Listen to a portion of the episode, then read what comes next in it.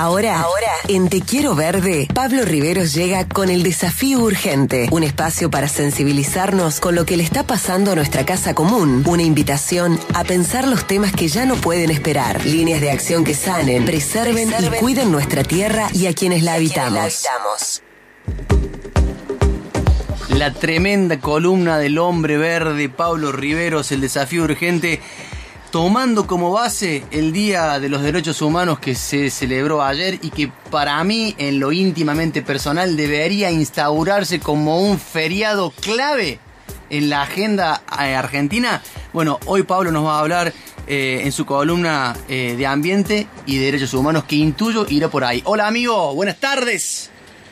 ¿Cómo andas, Víctor querido? Qué placer escucharte. Igualmente de notas grabadas y ya estaba extrañando ese saludo en vivo.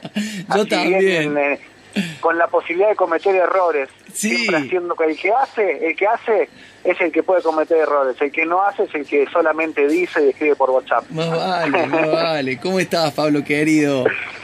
Acá estamos, Víctor, bien, bien. La verdad que fue una jornada emocionante la de ayer y un poco la columna trata trata de eso tal cual lo, expresabas vos. Bueno, a ver, eh, te escuchamos. Ambiente y derechos humanos y obviamente recordando, como siempre, los días de diciembre, tanto la vuelta a la democracia en Argentina como el Día Internacional por los Derechos Humanos. Ayer eh, se vio una jornada histórica porque, mm, bueno, el pueblo se, se convocó, la comunidad se convocó eh, con un objetivo en común, la defensa de los derechos humanos, mantener el ejercicio de la memoria para que la Argentina no vuelva eh, a suceder nunca más los nefastos episodios que sobre todo ocurrieron desde 1976 hasta el 83. Realmente todo lo que pasó ayer fue hermoso y emocionante, no solo porque estuve allí con mi nieta, eh, eh, bautizándola de Plaza Popular, sino que además esa plaza estaba colmada, pero colmada de familias, de militantes, estaba colmada de pueblo. Sí, sí. Y eso es una alegría enorme porque mm, cuando uno eh, siente que el pueblo está en la calle, se siente más fortalecido. Mm. Pero como si esto no fuera poco, arriba del escenario volvimos a ver juntos a presidentes o expresidentes, presidentas, que tuvieron la oportunidad de gobernar en el mismo momento a una América Latina que los necesitaba para engrandecer su dignidad y para dar la batalla cultural.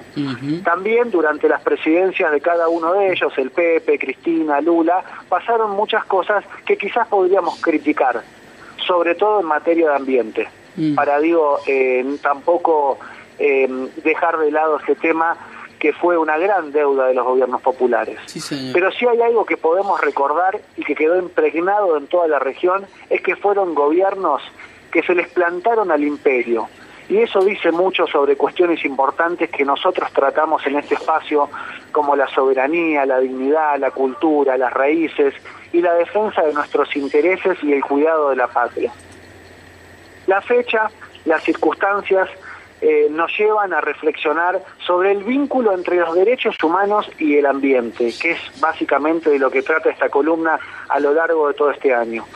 Porque eso es también eh, lo que conocemos y defendemos y llamamos derechos humanos, lo que también incluye el derecho que tenemos a vivir en un ambiente sano, el derecho a la defensa de la naturaleza.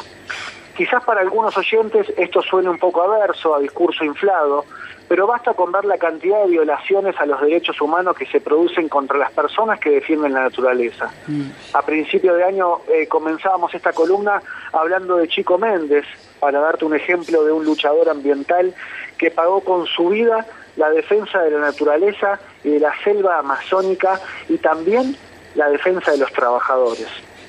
Pero muchas veces las más encendidas defensoras de esos derechos humanos son las mujeres así como las madres de Plaza de Mayo, que son nuestro emblema en la lucha contra el terrorismo de Estado, las madres de Barrio Tuzangó son las que se levantaron en contra de las fumigaciones que mataban a sus hijos e hijas.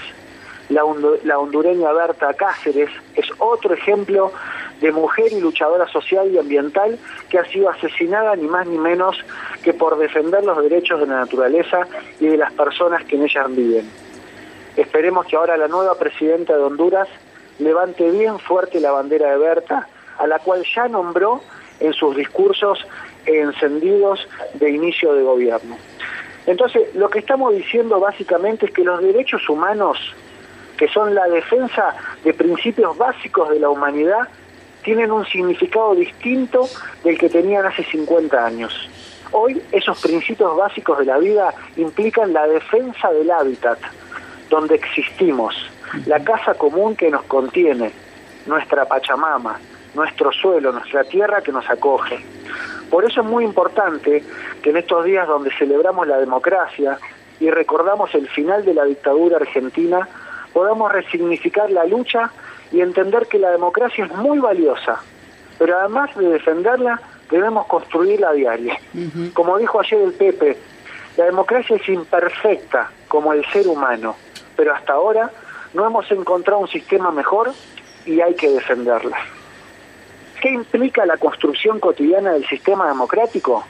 Pelear por tener una sociedad que pondere los derechos de los que vivimos en ella, pero también del suelo que habitamos. Es nuestro ambiente, en donde tenemos la posibilidad real de construir esa democracia. No hay democracia sin planeta. Ese es el significado que queremos compartir desde esta columna en un día tan especial para todos los argentinos y las argentinas. Y también, querido amigo Víctor, ayer fue un día muy especial en Villa Ciudad Parque porque cumplimos dos años de gestión. Una gestión que, como bien sabés, asumió el 10 de diciembre del 2019, tiene al cuidado del ambiente como objetivo fundamental. Hemos creado una dirección que ha revertido la política socioambiental del pueblo, declarando áreas naturales protegidas, reforestando, separando residuos, abriendo un polo productivo que además incorpora alimentos sanos y producidos en origen a nuestros comedores de la escuela, introduciendo la educación ambiental en, en, todas las eh, dimensiones escolares que tenemos en nuestro pueblo, además de la aplicación de la ley Yolanda y una transformación de políticas públicas con respecto al ambiente y el Estado comunal. Mono, sin respeto por la naturaleza, no hay reivindicación de derechos humanos. Incluso sería antagónico en la, actualidad, en la actualidad levantar esas banderas sin pintarlas también de verde. La lucha ambiental atraviesa hoy todas nuestras reivindicaciones.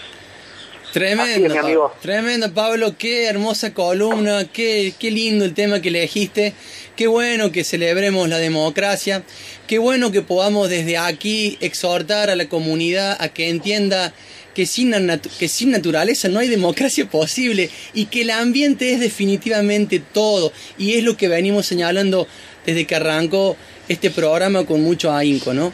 Así que bueno, eh, le quiero recordar a la audiencia que esta columna que acaban de escuchar la van a poder escuchar todas las veces que quieran en el Spotify eh, que este Quiero Ver de Radio.